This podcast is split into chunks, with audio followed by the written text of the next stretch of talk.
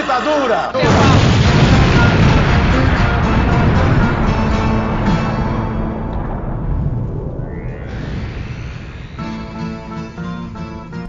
Bom dia, boa tarde, boa noite. Aqui é o Camarada Hidalgo, mais uma semana aqui com vocês. Sei que esses últimos tempos não publicamos episódios no podcast, mas é porque todos estamos muito ocupados, então está sendo bem difícil conciliar a nossa rotina com o podcast, o jornal no geral, mas prometo a vocês que logo logo as coisas vão voltar ao normal. E nessa semana eu vou subir aqui no nosso feed a entrevista que fizemos com o, na época, o pré-candidato ao governo do Rio de Janeiro, Eduardo Serra, do PCB. Eu não pude participar no começo do programa, eu. Então a Lúcia Braga, é, economista, ela conduziu o começo da entrevista, eu apareci um tempinho ali e ela encerrou, tá bom?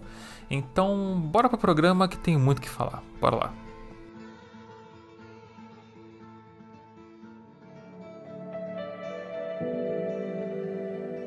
Você que gosta e acompanha a Rádio Metamorfose e o jornal Metamorfose já se perguntou como pode contribuir para que o nosso trabalho não pare? Basta dar uma conferida na nossa campanha de financiamento coletivo no Catarse.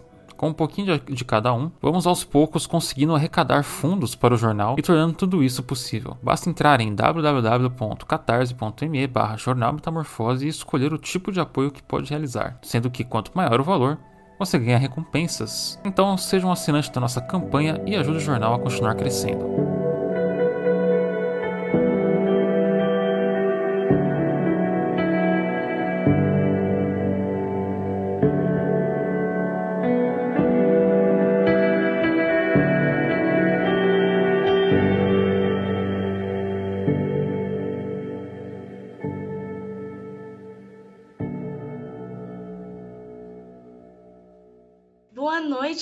Todos. É muito, sejam todos muito bem-vindos nessa quinta-feira à noite.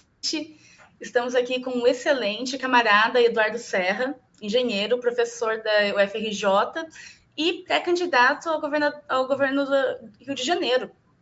Então, é, candidato, é, é um prazer enorme te ter aqui com a gente. Muito obrigada por topar fazer essa entrevista. E gostaria primeiro que você se apresentasse, te contasse um pouco da sua história, da sua trajetória então eu começo com um bloco de perguntas. Pode ser? Pode ser. É, boa noite para todos, boa noite, Lúcia. É um prazer estar aqui nesse, nessa transmissão do Metamorfose. É, só, só corrigindo, eu sou pré-candidato. Se eu disser que eu sou candidato, pode dar problema, mas provavelmente serei, mas é, ainda estou na categoria pré-candidato. Bom, é, eu trabalho na Universidade Federal do Rio de Janeiro, já fui professor do ensino médio, já trabalhei em institutos especializados, ah, trabalho na UFRJ, na Escola Politécnica, no programa de Engenharia Ambiental e também no Instituto de Relações Internacionais da UFRJ, o IRID, Instituto de Relações Internacionais e Defesa, o IRID. Ah, eu milito no Partido Comunista Brasileiro desde o final dos anos 70, início dos anos 80. É, faço parte do, do, da direção nacional, que nós chamamos de Comitê Central. Né? E esse ano eu tenho a tarefa de representar o PCB é, na campanha para o governo do Estado do Rio de Janeiro. Né? É, bom, isso é uma, uma breve apresentação. Se você quiser perguntar outras coisas, fique à vontade. É, candidato, eu acho que a primeira pergunta mais pertinente é por que, que é importante um partido com a história e o tamanho do PCB lançar candidaturas independentes em uma eleição tão difícil? Uma eleição que é muito polarizada, falam que a alternativa é Lula ou barbárie. Então, e o Lula vai apoiar candidatos, todo o PT estão tendo candidaturas que eles vão apoiar nos estados, né, como é de praxe. Então, qual é a função da sua candidatura e do Partido Comunista Brasileiro se firmar em momentos como esse? Bom, primeiro, é, para o PCB, as eleições são parte de uma luta maior. Nós é, lutamos pelo socialismo, entendemos que essa é uma luta muito complexa, que envolve várias formas de luta, principalmente aquelas ligadas à mobilização da sociedade, da classe trabalhadora, em suas diferentes representações, a mobilização por lutas maiores, lutas unificadoras da classe trabalhadora, como nós chamamos, a luta das ideias, a luta pela construção de uma contra-hegemonia socialista, né, se contrapondo às ideias capitalistas, liberais, burguesas. Né? E as eleições para nós são importantes porque são um momento de diálogo com os trabalhadores, com a sociedade. É um momento em que as ideias podem ser apresentadas, as ideias de cada partido. É um momento em que se pode contribuir com o trabalho eleitoral para organizar a população, organizar a sociedade, organizar os trabalhadores. Né? E nesse momento nós entendemos que, é, como a eleição brasileira, as pessoas se esquecem que a eleição é em dois turnos. No primeiro turno, os partidos colocam as suas ideias, as suas propostas, fazem o debate. E no segundo turno, o eleitor escolhe aquele candidato, aquele partido que mais se aproxima das suas ideias. O PCB luta e vai continuar lutando para construir uma frente de esquerda com outros partidos. Nós não temos o monopólio da esquerda, nem o monopólio da esquerda socialista, nem o monopólio do, da luta comunista no Brasil, mas temos muita responsabilidade, uma vez que somos o partido mais antigo. Nós temos 100 anos de existência e, e é com muita responsabilidade que nós nos apresentamos nessa eleição é, com uma chapa própria disputando a presidência da República com a camarada Sofia Manzano, professora da Universidade Estadual da Bahia, aqui no, no estado do Rio de Janeiro, é, comigo, participando na disputa pelo governo do estado, o camarada Irã Roedel como pré-candidato ao Senado, e com uma chapa de, de deputados é, estaduais e, e federais, é, compondo uma chapa comunista. Né? O partido também apoia publicamente um candidato que não é do PCB, mas que para nós é muito importante que esse, esse, esse candidato, ainda pré-candidato, venha a se eleger, que é o deputado Glauber Braga, um deputado de luta que representa os socialistas, os comunistas, é, é uma, uma, uma presença muito importante. Nós é, estamos trabalhando para que ele seja reconduzido à Câmara Federal. Então, nesse espírito de uma eleição em dois turnos, e nós nos colocamos no campo da, oposição ao governo Bolsonaro, não preciso gastar muitas palavras para descrever o que é o governo Bolsonaro, um governo com elementos de fascismo, um governo que vem implementando uma pauta ultraliberal representando o que há de mais selvagem no capitalismo, na burguesia brasileira, e o capitalismo em si já é extremamente selvagem e fica mais ainda, mais selvagem ainda num país dependente como o Brasil, e na forma que se apresenta de ultraliberalismo associado ao autoritarismo. E é uma postura é, anti-povo, uma postura é, que combate todos os, os avanços que, ao mal ou bem, vem acontecendo no campo cultural, na pauta dos costumes, desde o final da ditadura. Um governo que claramente apoia o racismo, a LGBTfobia, um governo que tem uma postura claramente misógina, claramente, e uma postura antipovo, antipobre, e que defende claramente a, o autoritarismo, o armamento de milícias, etc, etc. não preciso falar muito mais sobre isso. No Rio de Janeiro, nós temos um governador que se apresenta de forma mais hábil, mais educada, mas que está associado a, a esse pensamento representado pelo Bolsonaro, pelo governo Bolsonaro e, e seu, sua equipe, seu time, né?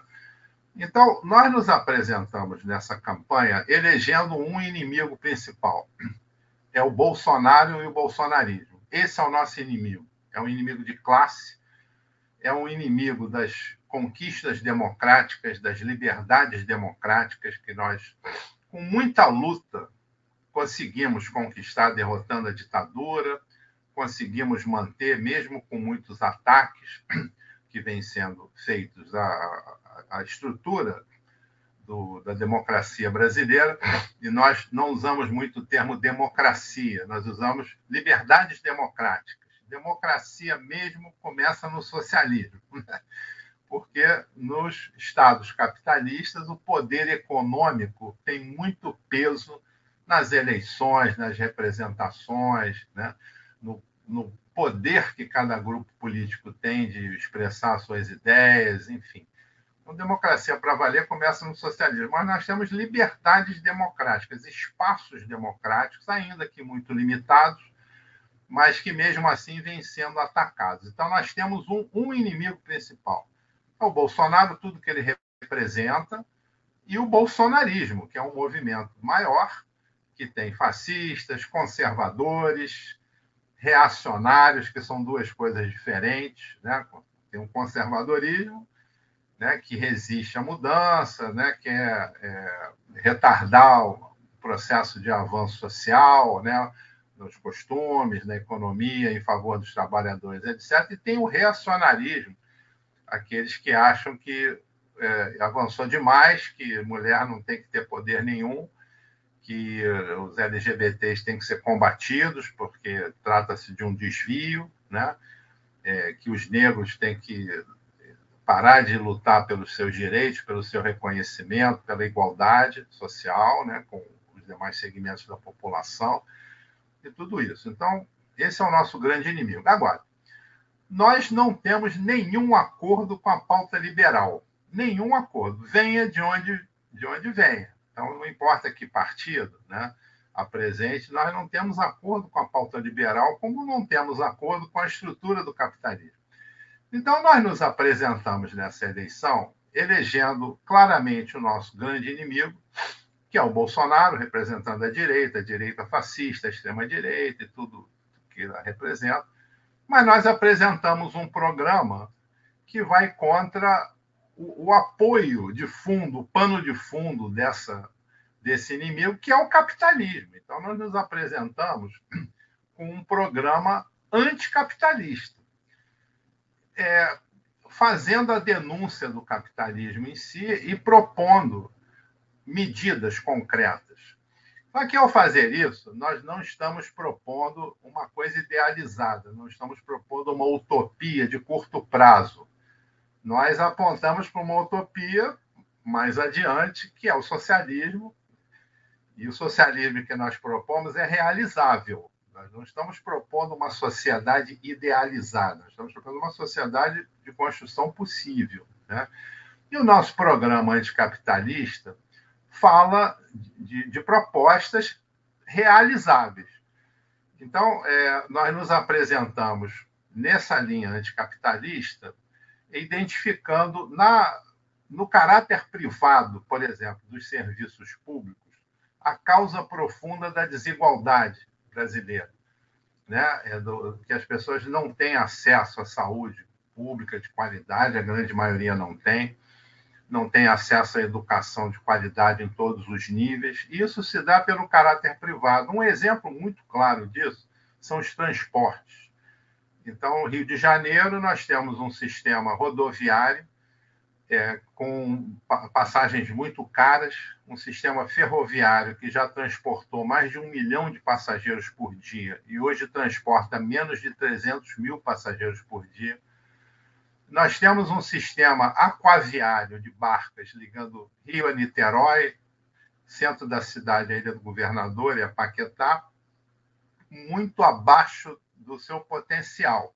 Também já transportou muito mais gente transporte aquaviário é mais barato, é mais, é mais favorável ao meio ambiente, polui muito menos, é muito mais racional nesse sentido. Agora, pelo seu caráter privado, as empresas de transporte não querem o desenvolvimento das barcas, não querem o desenvolvimento do metrô, da ferrovia, do pré-metrô, do VLT, não querem porque elas têm né, o, a exploração do transporte rodoviário como o seu objetivo, né? E, então e essas empresas têm um poder político muito grande E esse poder político impede o avanço da, dos outros modos de transporte, como aquaviário, barcas. Aqui no Rio de Janeiro, nós poderíamos ter perfeitamente uma linha para a Baixada Fluminense. A Baixada tem mar.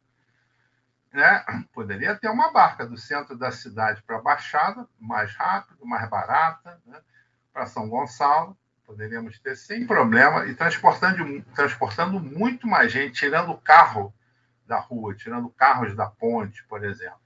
Nós poderíamos ter mais linhas de VLTs, nós poderíamos ter a expansão do metrô, inclusive para Niterói. O projeto está pronto, por baixo da Bahia e tal.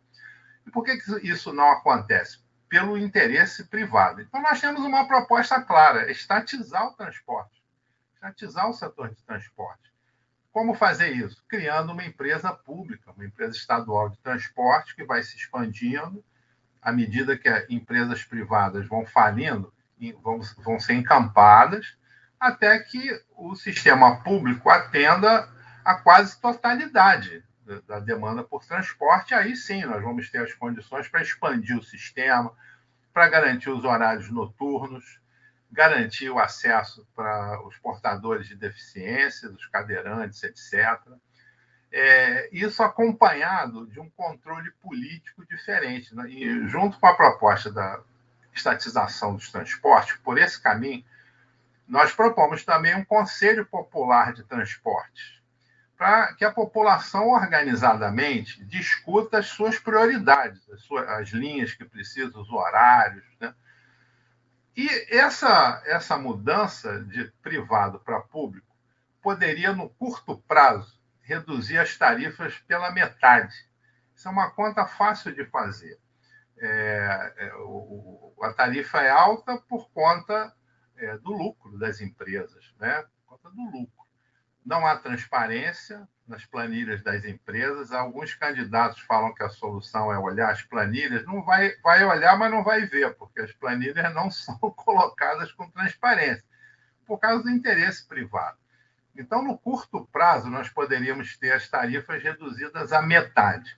E no médio prazo, podemos convergir para tarifa zero. Isso é uma utopia comunista? Não. Tem várias cidades no mundo que têm transporte público e gratuito.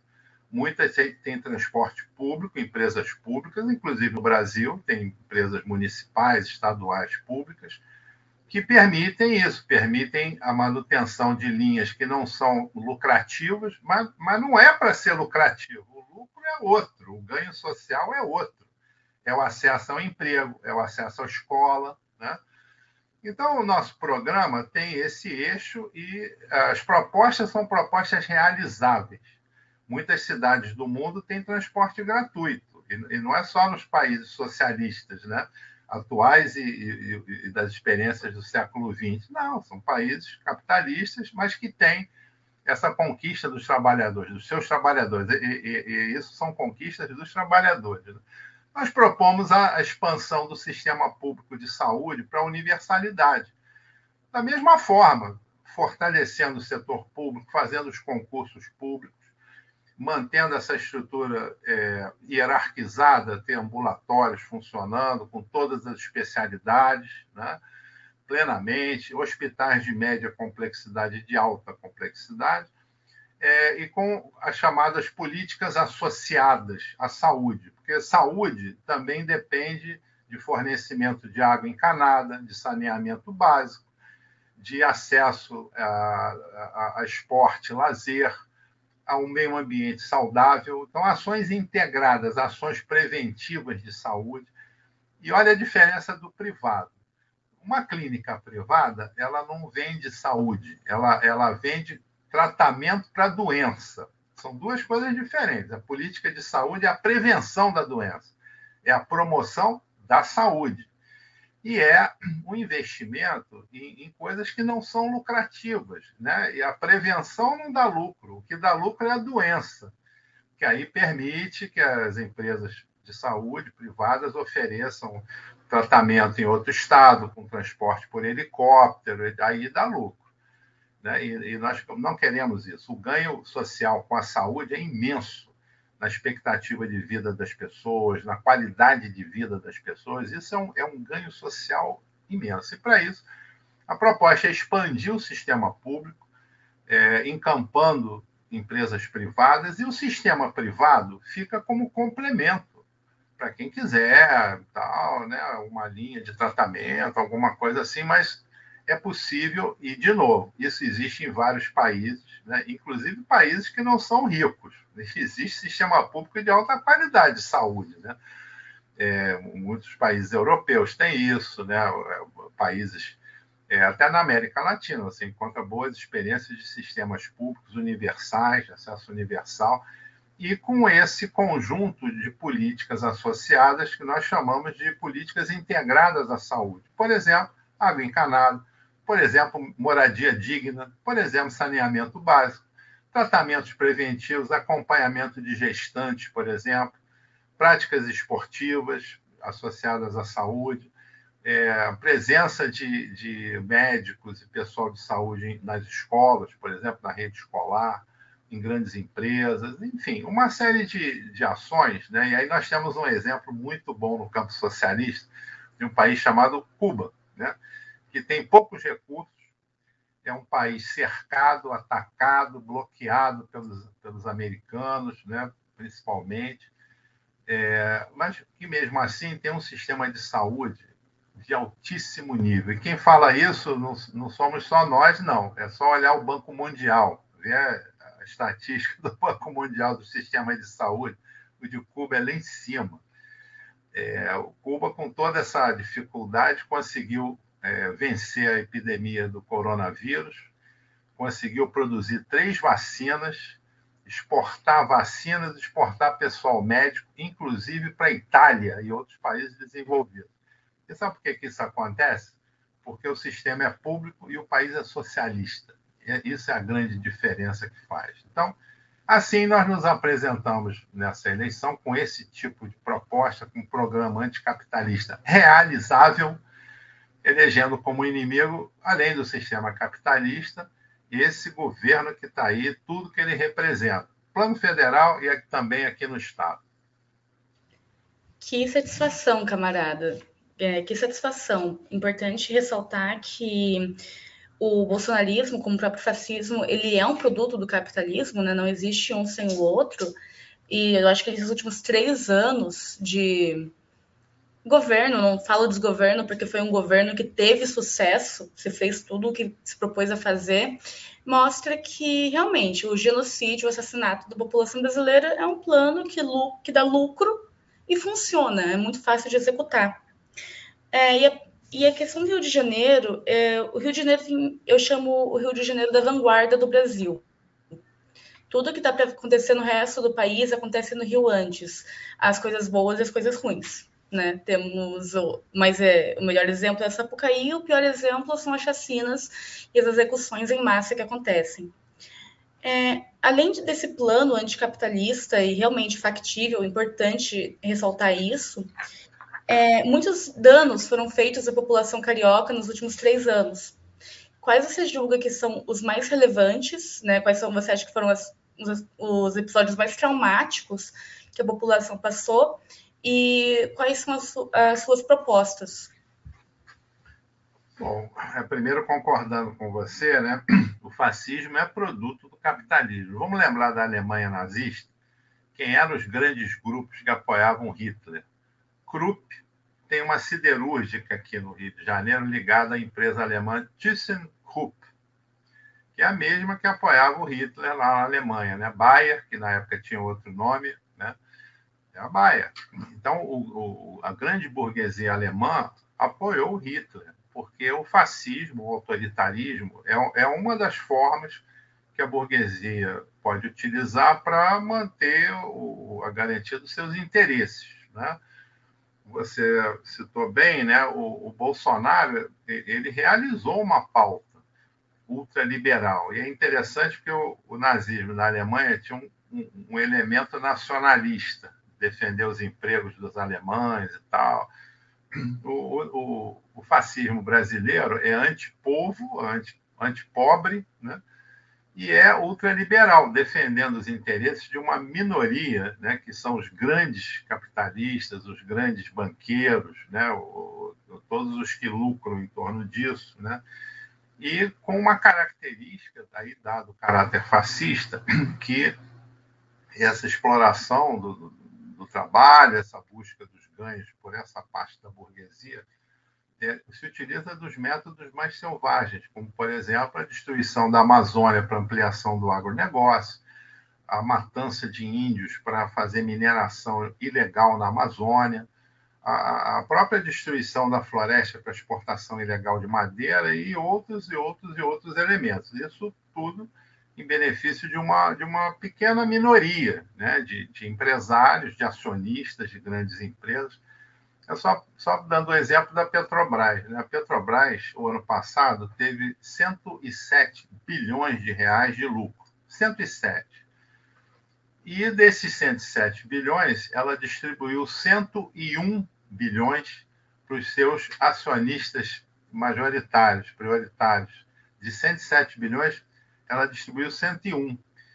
E eu pergunto, e, e, o povo brasileiro, assim, e os interesses do país? Né? Você tem os combustíveis com preço muito elevado, que favorece os lucros, que favorece essa minoria, né? Então, assim funciona o capitalismo de um modo geral e sob um governo que é, ao mesmo tempo, ultraliberal, né? que não quer destruir é, a parte do Estado voltada para a maioria dos trabalhadores. É interessante que os liberais falam em Estado mínimo, mas o Estado que os liberais propõem e, e constroem na prática é mínimo para os trabalhadores, né? E é máximo para os capitalistas. Eles têm todo o apoio. Tem financiamento a fundo perdido para suas empresas, tem toda a facilidade para a movimentação dos capitais. Então, o Estado é máximo para eles. E, para a classe trabalhadora, o Estado é mínimo, os direitos são retirados, né? cada vez mais a precarização do trabalho é enorme. Agora tem a notícia, né? É, aumentou o número de, de pessoas empregadas no Brasil. O desemprego diminuiu um pouco, aumentou o emprego, mas a renda diminuiu.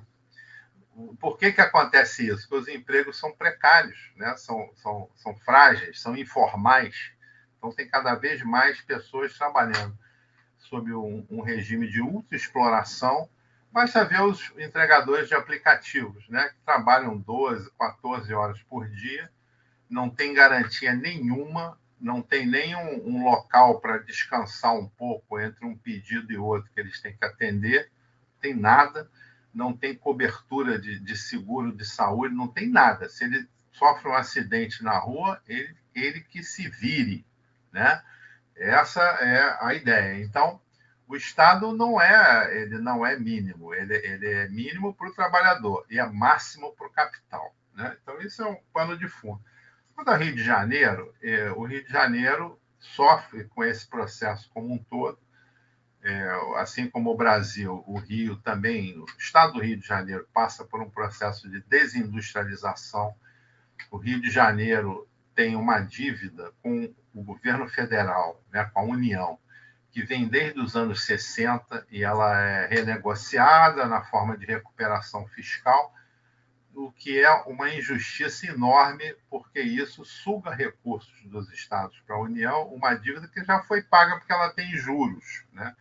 Então, assim, um governo comunista, né, de esquerda, que se nós vencermos as eleições, se eu vier a ser confirmado candidato, e se isso acontecer, eu espero contar com o apoio dos partidos de esquerda, dos partidos progressistas. Uma das nossas pautas vai ser bater de frente com o governo federal. o Rio de Janeiro foi prejudicado no ICMS do petróleo, que não, é, não, é, não fica aqui, ele é cobrado em outro estado para onde vai o petróleo gerado no Rio de Janeiro.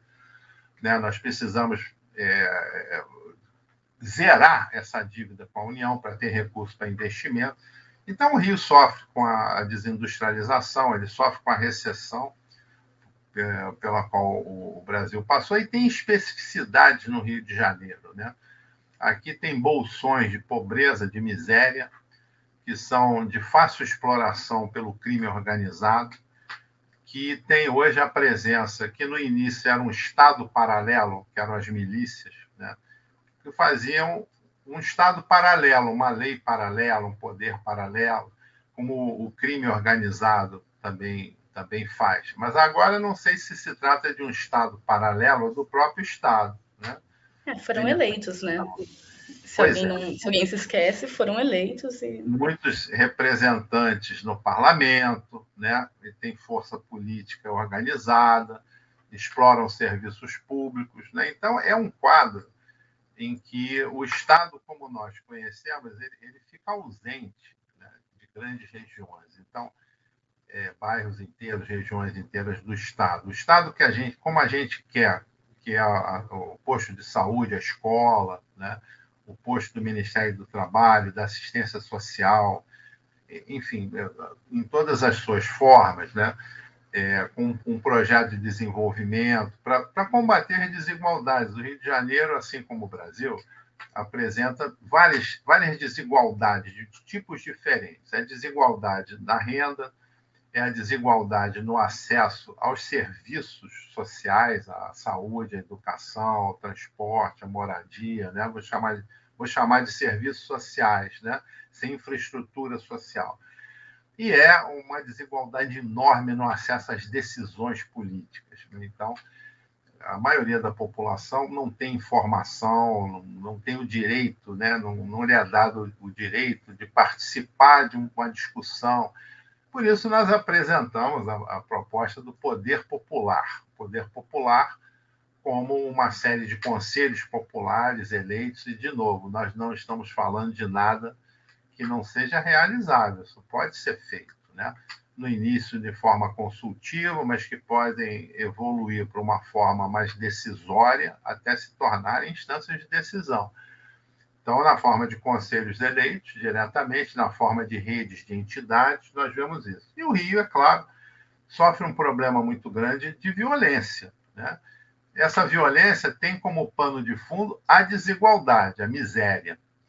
Então, para combater a violência, tem que combater o que causa a violência, que na raiz está a miséria, está a desigualdade enorme.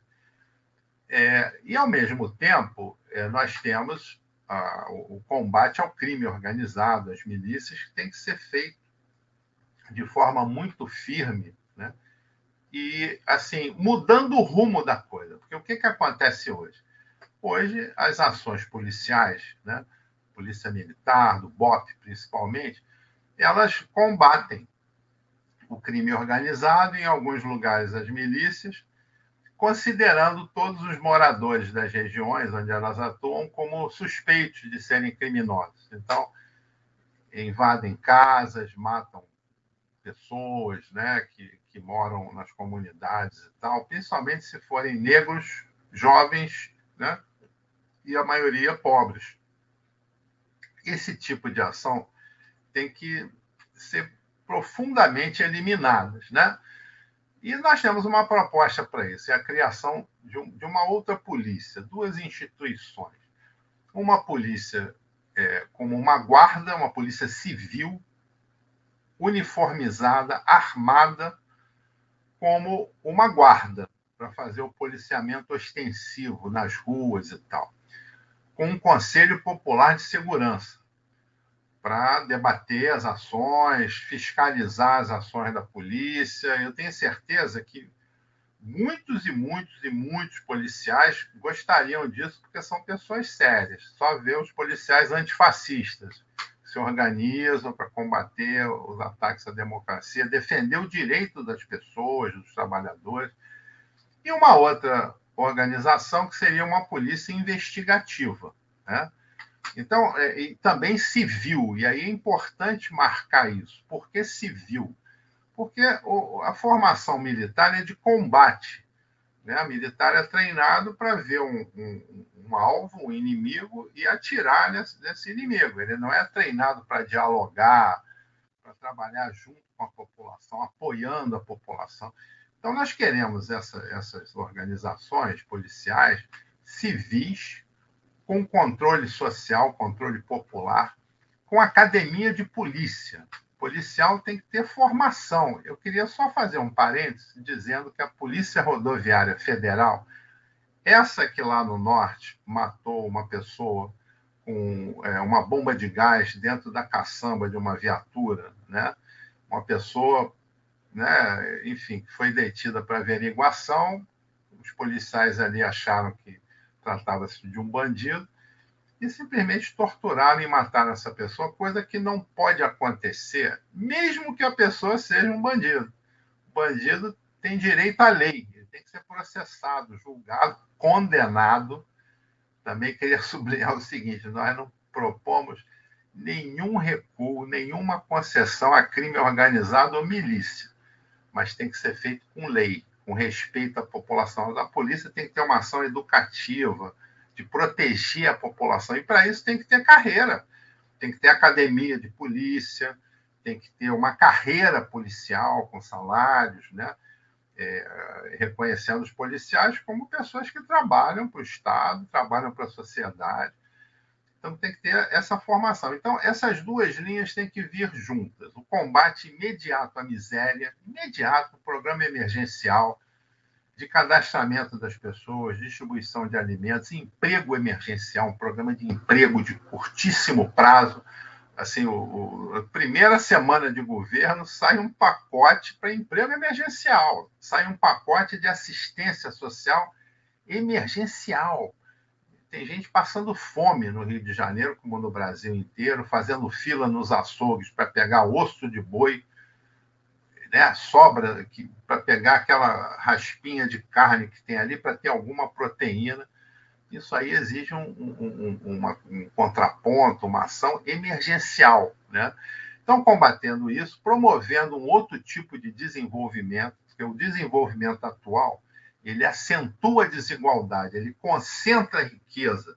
A gente quer um outro rumo, um rumo que distribua a riqueza, que possa prover o acesso de todos aos chamados serviços sociais, à saúde, à educação, ao transporte, à cultura, ao lazer, né, aos empregos, bons empregos.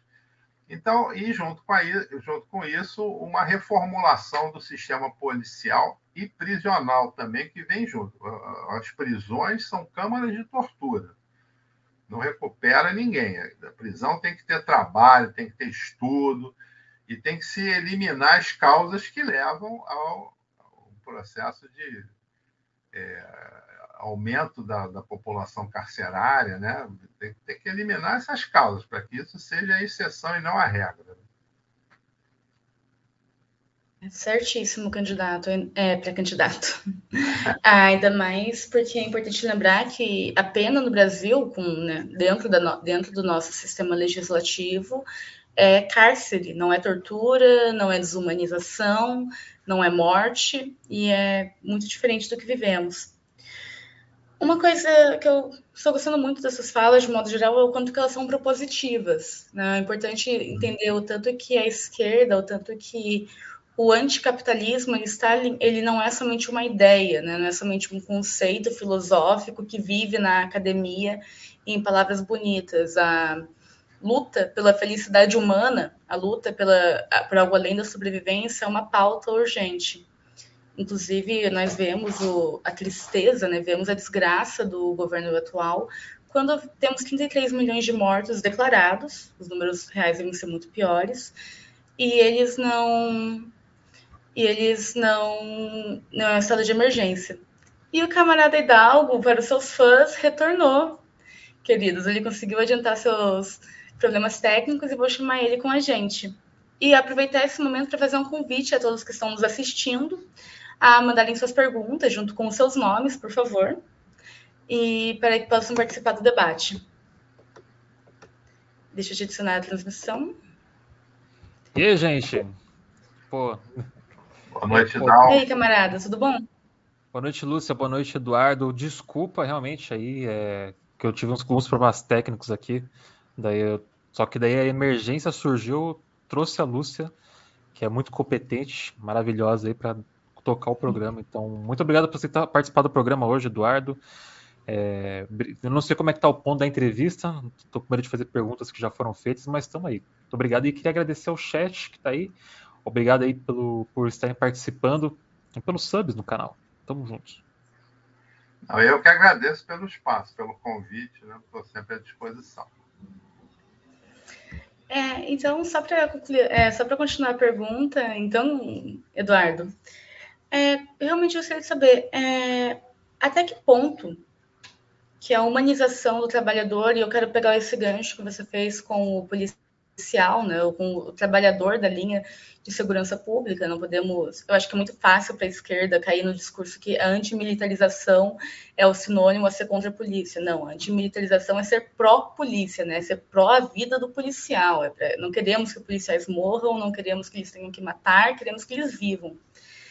Então, o quanto que a humanização ela pode ser ela pode ser concretizada em diversas pautas, em diversas linhas. Você já falou da saúde, já falou do transporte, já falou da segurança.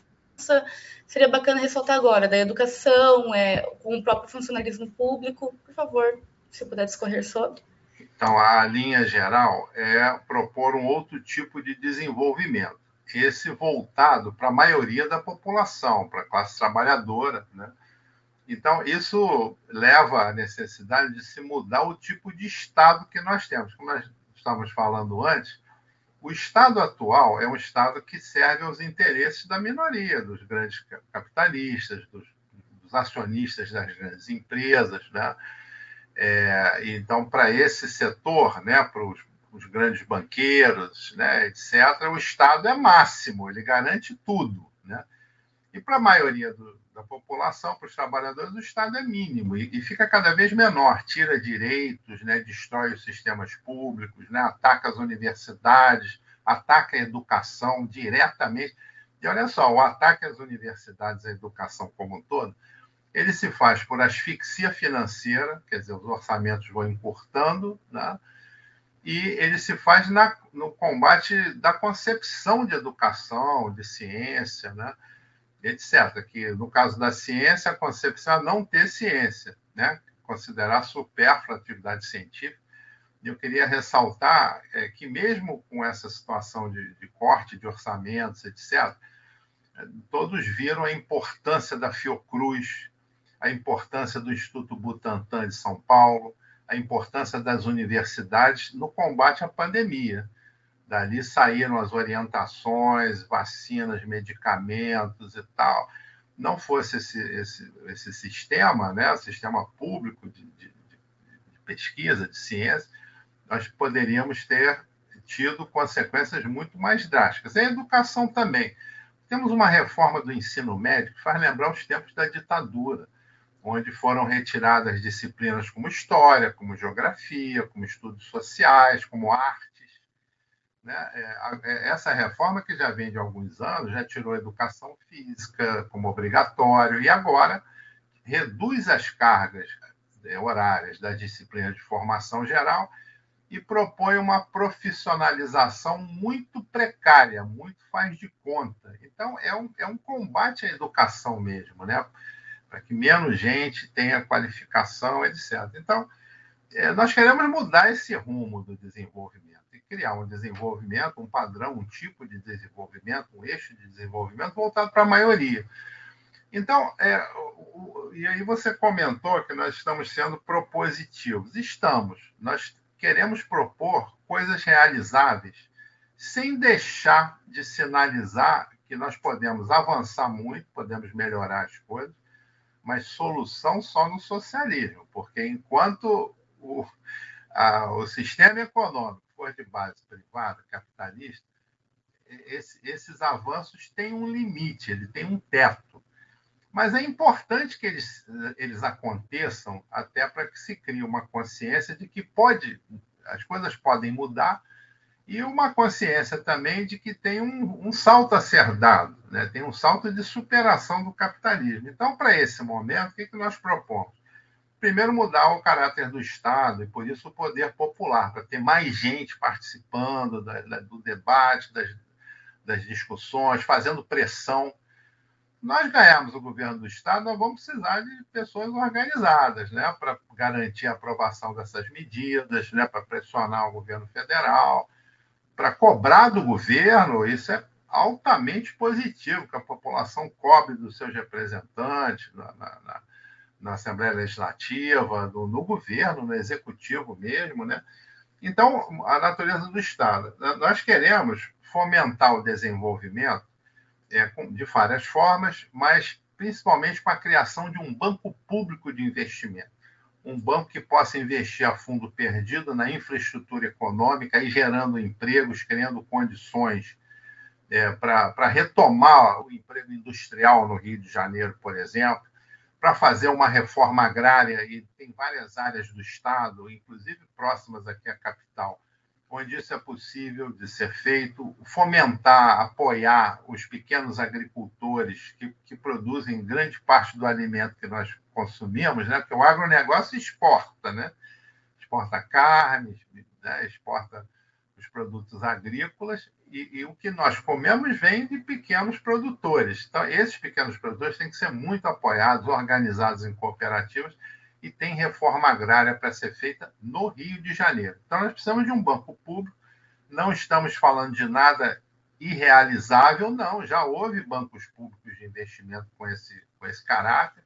Queremos um banco, um banco público no Rio de Janeiro, aí sim, para financiar a estatização dos transportes, para financiar é, programas de apoio é, a vários setores importantes da economia visando a geração de empregos para fazer a reforma agrária, né? e com isso mudar o rumo do desenvolvimento. E nesse novo rumo, educação tem prioridade na quantidade e na qualidade. Nós, nós temos que lutar e avançar para garantir o ensino médio para todos os jovens. Hoje é uma parte menos da metade dos jovens na idade correspondente termina o ensino médio só 17% dos jovens entram na universidade.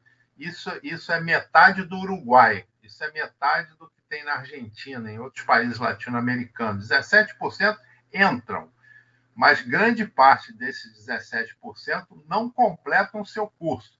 Até porque 80% desses 17% estudam em instituições privadas e não têm recurso para completar o curso. Então, a gente tem que é, reverter esse rumo e na, na, área da educação, o que, é que nós propomos? Expandir o ensino médio para a universalidade, da mesma forma, vamos expandindo, vamos absorvendo escolas privadas falidas, puxando a, a, estrutura dessas instituições para o Estado, vamos realizar concursos, vamos aumentar a força de trabalho, vamos é, a, prover um plano de carreira com recuperação de salários, Aí pode ver a pergunta, mas isso vai impactar o orçamento? Vai, mas é prioridade.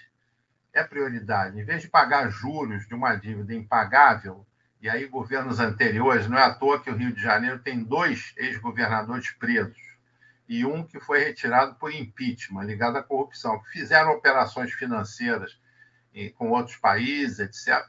Educação é, é, é, requer investimento, mas o, o, o, saldo é muito positivo. Você tem o um ensino médio para toda a população. Vamos dialogar com as prefeituras para expandir o ensino fundamental, porque a matrícula na, na primeira série do fundamental é, é 90 e tanto por cento, quase 100%. Mas da quinta série em diante já é metade, mais ou menos. A maioria não passa da quinta, da quinta série. Então, nós temos que garantir que todos completem o fundamental e que todos possam chegar ao ensino médio. Aí tem que ter apoio, tem que ter instalações físicas, tem que ter bons salários para os profissionais da educação, tem que ter bolsa, gente, tem que ter curso noturno, porque quem trabalha tem o direito de estudar e cursos noturnos de ensino fundamental e médio são essenciais para isso. Temos que ter uma rede no sistema educacional com biblioteca pública, com emissora de rádio e televisão. Não estou falando de nada demais. Tem países latino-americanos que não têm nem um décimo do PIB do Brasil que tem coisas assim, né, pelo mundo. Então, é, na América Latina e em outros países do mundo. Nós temos duas universidades no Rio de Janeiro, né? Nós temos a UERJ e temos a Universidade Estadual do Norte Fluminense.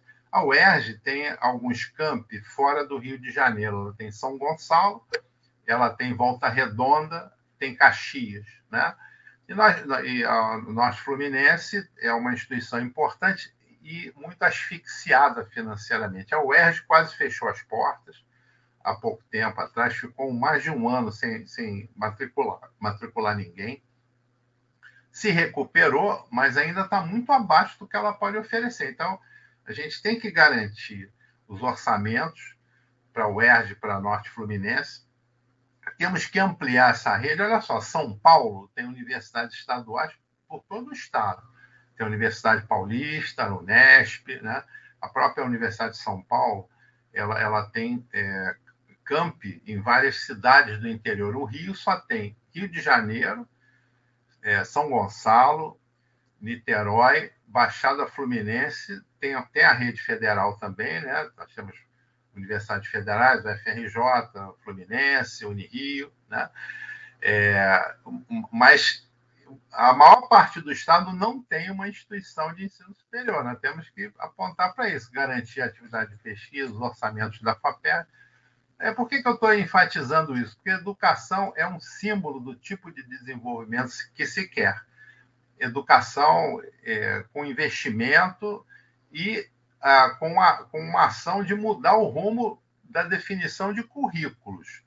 Nós não queremos uma educação que é, precarize a formação geral humanística, né? o termo técnico é propedêutica, mas vamos, vamos ficar com humanística. Né? Formação geral em história, em estudos sociais, sociologia, filosofia, nas artes, né? No, no, na, na, educação física, nas artes, que permita uma formação mais integral e crítica de todo cidadão, até para ele poder ser cidadão, no sentido que nós entendemos a palavra, né? Quer dizer, alguém capaz de entender a realidade, intervir na realidade. E aí eu vou citar um, um alemão, um barbudão, né? Como é que é o nome? O Marx, que ele falava que quando as pessoas né, conseguem intervir na realidade para mudar a realidade, né, para melhorar a realidade, para atuar em favor das maiorias e tal, elas também se transformam em pessoas melhores. Isso é que nós desejamos. O socialismo exige pessoas melhores, pessoas altruístas, né? Educação é fundamental, só que não adianta só a fala, você tem que ter recursos materiais e tem que ter uma proposta de, de conteúdo, de estruturação das disciplinas, da estrutura do ensino, que aponte nessa direção. O que, o que tem hoje é um crime é a retirada de tudo que é formação geral humanística e uma profissionalização faz de conta. E profissionalização é importante. Nós temos redes importantes de escolas profissionais que têm que ser apoiadas, mas para profissionalizar de fato, para todos terem é, mais condições de ter um emprego melhor. Pô, perfeito, Eduardo. Deixa eu testar um negócio aqui que eu sempre quis testar, que é só que eu queria ver como é que eu faço para deixar um, você como principal. Isso, é isso que eu queria fazer. Ah, pô, agora até toda sua. Então, Eduardo, eu sei que você não pode ficar muito tempo na live hoje. Acho que você tem um, um, um limite aí, né? Não pode extrapolar. Mas eu quero fazer uma pergunta que eu estava querendo fazer, é, que eu gosto de fazer para todos os candidatos, né?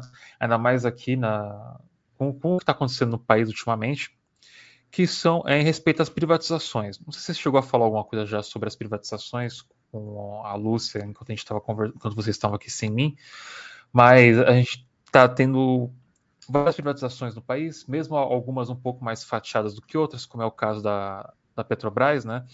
Que ela está sendo privatizada meio que aos poucos, está sendo completamente fatiada. A Eletrobras, que ainda pode ser revertida, vai ser um programa que a gente falou sobre a privatização da Eletrobras. E o que mais tem tá vindo por aí, né? Você como candidato representante do PCB no, no Rio de Janeiro, um comunista, no caso, que só tem você de comunista aqui, a gente não é, a Lúcia principalmente não é comunista. Isso aí tá, tá na, aí atrás não é o que você está pensando. É, tem uma coisa é... ali atrás ali que eu não, vi, não, né? não, não. Não tem nada, não tem nada. Se você não é, é irônico, nada, é irônico. Não, não. É só, é só música, de, é só pôster de bandinha. É só pôster de bandinha. Isso, isso. Não, não, tem nada demais aí. Você não viu nada. Mas você, mas você como, como, como os comunistas assim, qual que é o posicionamento sobre a, as privatizações? O, o, o que, que deve ser feito para reverter isso, né, se, se possível? É, então, primeiro a gente propõe né, uma mudança no caráter do Estado, né, como é, tínhamos colocado aqui, o Estado hoje ele é um Estado máximo para os interesses do capital, né, com, com, direito a investimento em fundo perdido, é, perdão de dívidas, etc. Né, tudo para o grande capital é possível. E ele é um Estado mínimo para a maioria da sociedade. Para a classe trabalhadora, ele é mínimo, não garante direito nenhum, cada vez menos, né? É, não garante o provimento da, das coisas básicas, como saúde para todos, educação, não garante, garante cada vez menos. Né? Então, nós queremos mudar esse rumo, né? e nós não estamos propondo chegar no socialismo agora pela via eleitoral. No início, eu falei que as eleições para nós são parte de uma luta maior pelo socialismo. E essa luta envolve várias formas, né? grandes mobilizações, a luta das ideias e, e, e enfrentamentos com lutas gerais, combinadas com lutas específicas, enfim, é, são uma, uma, série de ações necessárias, inclusive no campo das ideias, né? é, para chegar no socialismo. Mas nós propomos coisas realizáveis, né? É, é, para trilhar esse rumo. Então, é, nesse rumo, está presente né, um conjunto de propostas de, de estatizações, de reversão de coisas que foram privatizadas é, e de estatizar. Então, falamos dos transportes, falamos da saúde, expansão saúde, da saúde pública para universalidade, pública gratuita, de alta qualidade, hierarquizada, descentralizada, educação também, é, outros setores essenciais também. Bom, aí vem a, o petróleo, né? O petróleo, é o campo da energia, é, o, o, o, petróleo tem uma cadeia produtiva muito importante é, para produção, para prospecção e produção, envolvendo embarcações, equipamentos, é, são muitos empregos na cadeia produtiva do petróleo. Ele tem encadeamento para frente, porque ele, ele, possibilita o transporte, por exemplo, né, por mar, é, por terra, é, pelo ar também, porque querosene vem do petróleo, da aviação, etc. Então, ele tem um peso importante na economia brasileira. É, é, a Eletrobras, sistema elétrico brasileiro, que tem uma matriz razoavelmente limpa, né? hidroeletricidade, principalmente, mas que vem ficando cada vez mais suja, porque o acionamento de termoelétricas por conta da crise hídrica que tem a ver com a expansão do agronegócio. Olha como as coisas se concatenam, né? O agronegócio avança, desmata a Amazônia, não tem a evaporação, não vem por cima da atmosfera, não chove no Sudeste, não tem hidroeletricidade gerada, aí aciona a termoelétrica a gás ou a óleo ou a carvão, que são extremamente poluentes, né? Então, é, o petróleo vai durar de 40 a 70 anos, segundo as previsões, se nada se alterar no consumo. E o petróleo serve para produzir combustíveis, né? tem um encadeamento para frente no transporte, e serve para produzir tudo o que é plástico, né? todos os tipos de plástico, a petroquímica, né?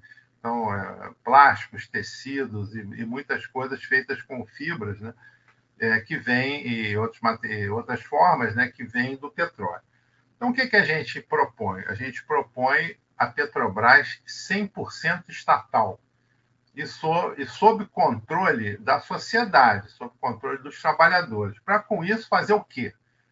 Primeiro, é, criar um fundo a partir da renda do petróleo, e eu estou falando de coisas que outros países fizeram, né? países que se tornaram independentes na década de 50, outros antes disso, mas que começaram a olhar para o seu próprio desenvolvimento, saindo da condição de colônias.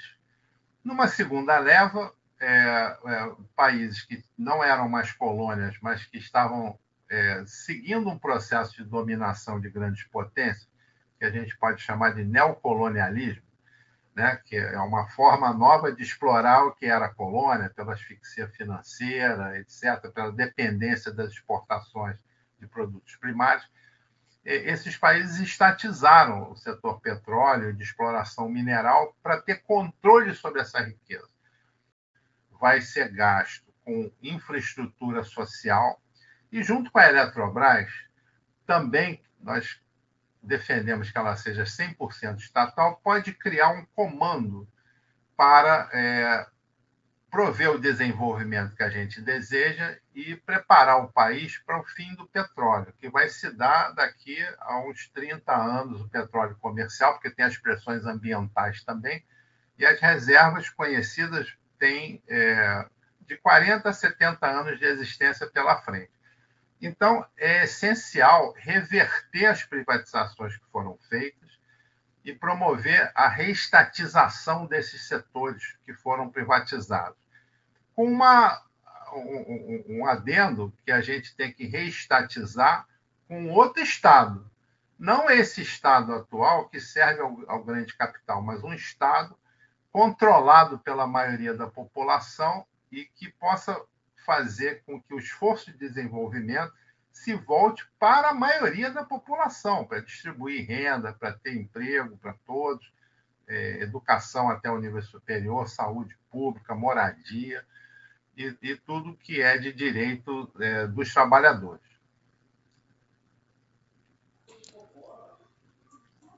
Não, perfeito, perfeito. É, eu, eu quero ver no chat, é, eu sempre gosto de abrir para perguntas, caso alguém tenha, mais ou menos ali para o finalzinho da live.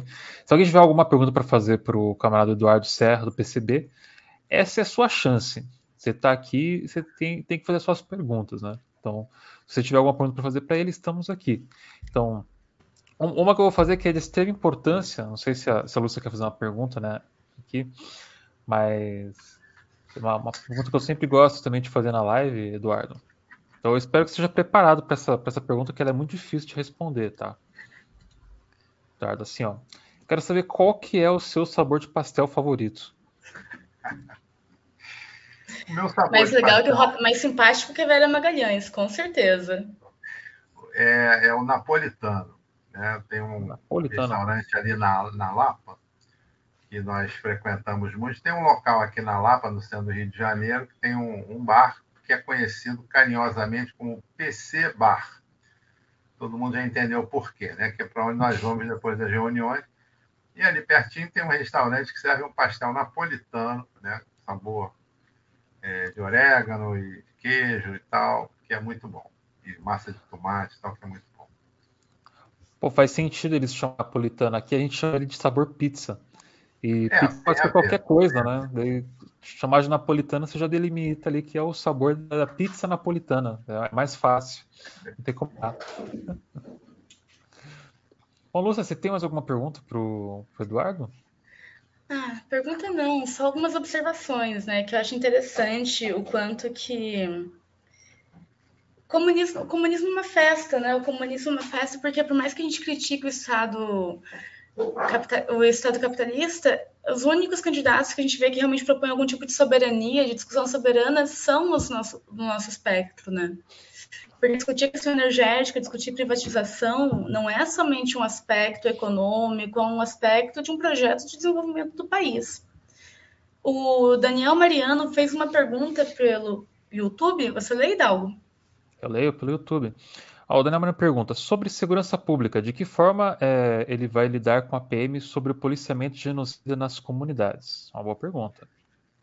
É, então, tínhamos comentado isso, né? Quer dizer, para combater a violência é necessário atacar as causas profundas da violência, que, que é a desigualdade social. Então, temos que promover o emprego, a saúde, a educação, né? a urbanização das comunidades de baixa renda, até para que elas possam ter o provimento de água, de saneamento básico, luz elétrica, etc. Uma política de, de emprego, uma política emergencial de combate à fome, ao desemprego crônico, etc., nos primeiros, primeiros dias de governo. E no que diz respeito ao, ao, sistema de segurança, a proposta é não, não continuar com as polícias existentes, as atuais polícia, polícias militares e civil, e criar é, duas novas instituições civis, uma guarda uniformizada, armada, é, para o policiamento ostensivo e uma polícia investigativa. ambas de natureza civil, com academia de polícia para formação dos policiais e com controle social. Então, o policial tem que ter plano de carreira, tem que ter formação técnica, formação política. Eu comecei a falar e não completei, a Polícia Rodoviária Federal, depois daquele crime que um, um jovem foi torturado e morto dentro de uma viatura da Polícia Rodoviária Federal do Norte do país, ela retirou do currículo da formação dos seus policiais a disciplina Direitos Humanos. Nós queremos fazer exatamente o oposto. Tem que ser duas polícias voltadas para o apoio à população, a ação educativa, preventiva do crime, associada a uma instância de controle popular, Conselho Popular de Segurança, que a gente propõe criar.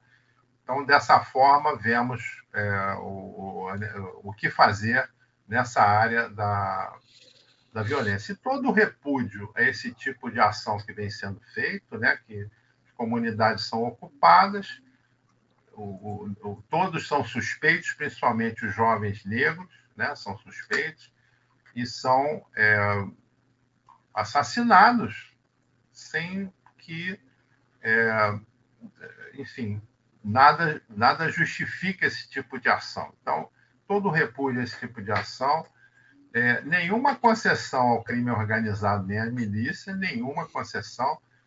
E, e essa transformação do, do aparato policial para um outro caráter de polícia com essas características que eu falei.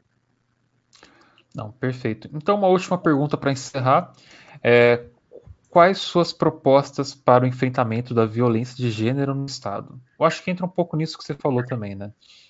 É, é importante essa pergunta, né? Porque, primeiro, eu queria comentar a fala é, da Lúcia, né?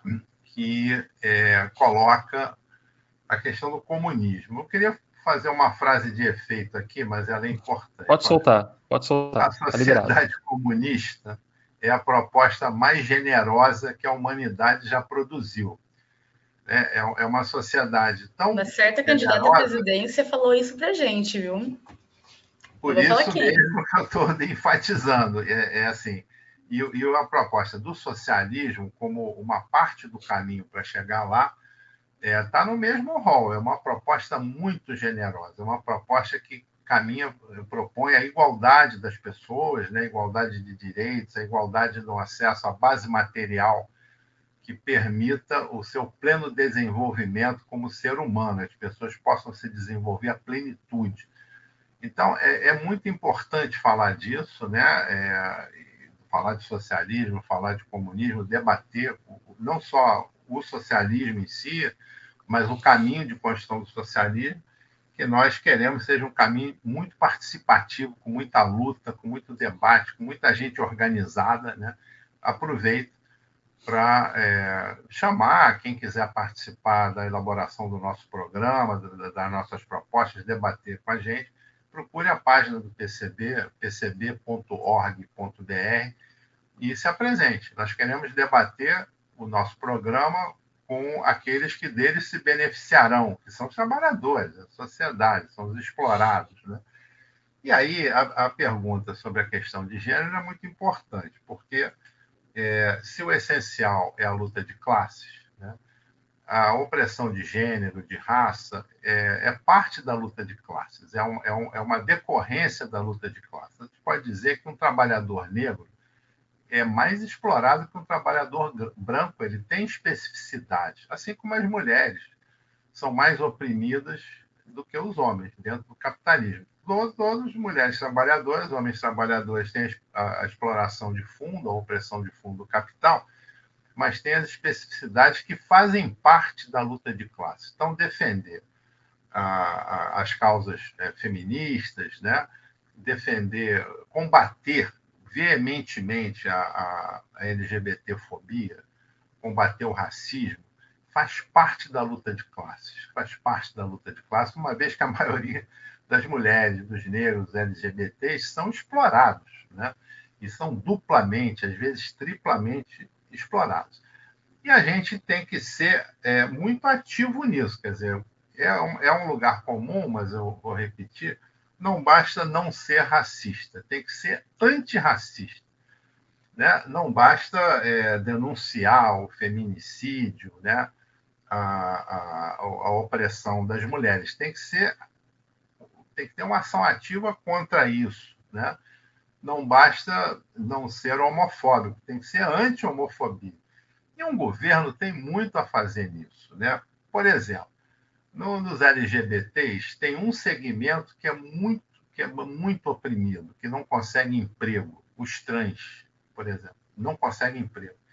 O que, que um governo comunista, um governo de esquerda, tem que fazer? Promover o emprego trans convocar empresas, convocar a sociedade para dar o direito àqueles é, que se colocam, né, que se apresentam como trans, de ter o seu emprego. Isso é perfeitamente realizável. Né? Como é que combate é, a opressão contra as mulheres? De várias formas. Com instâncias públicas de apoio à mulher, não só delegacia, mas instâncias de orientação instâncias que é, permitam que as mulheres se capacitem mais é, para se realizarem como pessoas para enfrentar a, a, a, opressão de gênero. Né? Se a gente olhar países vizinhos nossos aqui, como o Uruguai, você vê muitas instâncias desse tipo, não só delegacias, mas organizações de apoio à mulher.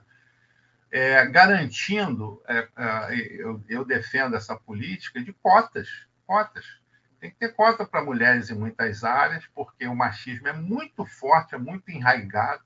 Né? E agora o, o, o machismo está fortalecido pelo governo federal atual, também aqui pelo governo do Estado, né? assume a forma da misoginia e, e da violência, do feminicídio, etc. Então, esse apoio se dá de várias formas, se dá com garantias, né? como garantia de acesso à educação, ao emprego, ah, ela, ela se dá no combate cultural, né, na promoção dos direitos das mulheres, do, do combate ao racismo, é, na, na, com ações culturais do, do, do Estado, né, do, governo como um todo, e com posturas proativas antirracistas né, de promoção da igualdade de raça e de gênero. Então, acho que esse conjunto de ações né, juntamente com as ações que combatem o pano de fundo de tudo isso, que é a desigualdade gerada pelo capitalismo, né, e, o, e o combate ao capitalismo em si, podem dar um salto nessas questões, né, é, caminhando para uma igualdade é, e ressaltando as diferenças, no caso de mulheres, LGBTs, negros, né, que, que, no sentido político são minorias, embora sejam maioria da sociedade, mas no sentido político são minorias, para que se alcance a igualdade. Então, tem que ressaltar essas ações materiais e também no campo das ideias, combate cultural. Não, perfeito, perfeito. Então, então, Eduardo, eu acho que é isso, né? Então, acho que a gente pode estar tá encerrando por aqui. Eu queria agradecer muito a sua presença, a disponibilidade de conversar com a gente e pedir desculpas pelos problemas que a gente teve aí no, na, no começo da live. Mas assim, as portas sempre abertas aqui para você voltar sempre que quiser, sempre que possível. E você quer deixar um recado final para quem está acompanhando a live?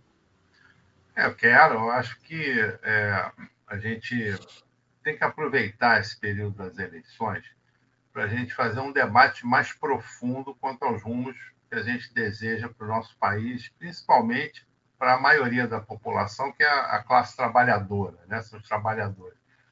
Então, é, vamos é, sair de um certo rebaixamento do debate que vem ocorrendo, né? É, vamos criar uma onda de pressão, e aí eu acho que tem que ser. É, tem que atingir a todos os atuais pré-candidatos e futuros candidatos para garantir compromissos. E para que depois das eleições, né, esperamos que mude o governo federal e o governo estadual, né, atual, é, que tenha um outro governo, mas as lutas têm que continuar. E aí, no debate, mas também nas ruas. Temos que ocupar as ruas. Eu acho que, nesse momento, nós temos que seguir ocupando as ruas, não é só esperar a eleição, não. Temos que estar nas ruas. E temos que criar essa onda de pressão. E aí, é importante, aí, aí vem a importância de um programa anticapitalista voltado, gerado pelos trabalhadores e voltado para os seus interesses, para dar norte a essas lutas. Então, vamos aproveitar esse momento da eleição para aprofundar esse debate e aí construirmos um caminho de superação desse estado de coisas atual, apontando para a construção do socialismo.